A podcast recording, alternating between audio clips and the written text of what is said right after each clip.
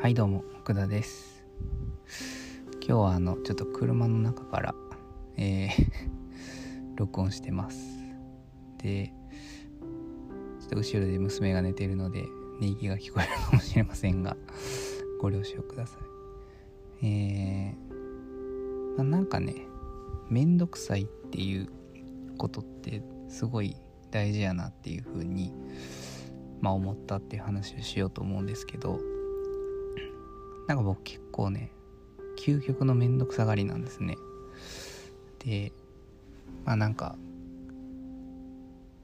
なんかなんかやるにしてもめんどくさいなみたいな風に思うんですけどなんかまあ別にそれってこ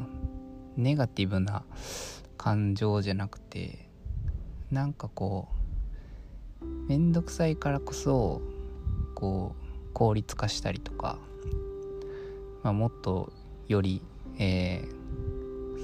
えー、速やかにね、えー、仕事とかタスクをこなせるように試行錯誤するための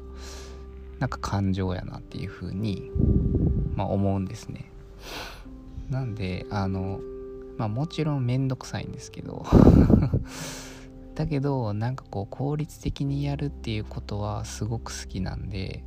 そのためであれば例えばちょっと手間のかかる作業とかも実は嫌いじゃないっていう。だけどめんどくさいっていう。その、まあ、僕自身がめんどくさいやつかもしれないんですけど、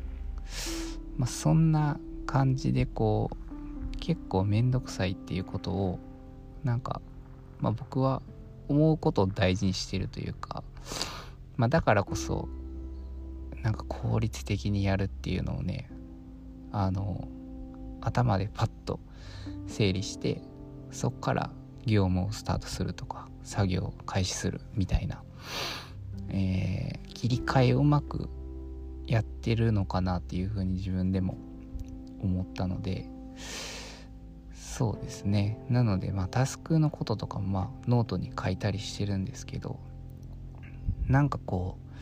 うまあ時間のかかる作業ってねめんどくさいんですよ。基本。やりたくないみたいな。時間かかるしめんどくさいなみたいな。作業があるんですけど、まあ、それ以外にすぐ終わるものもたくさん実はあって。でそれをやっぱり僕は先に終わらしたい。そのすぐ終わるやつを。先終わらしてであの手間のかかる時間のかかる作業をじっくりやりたい。っ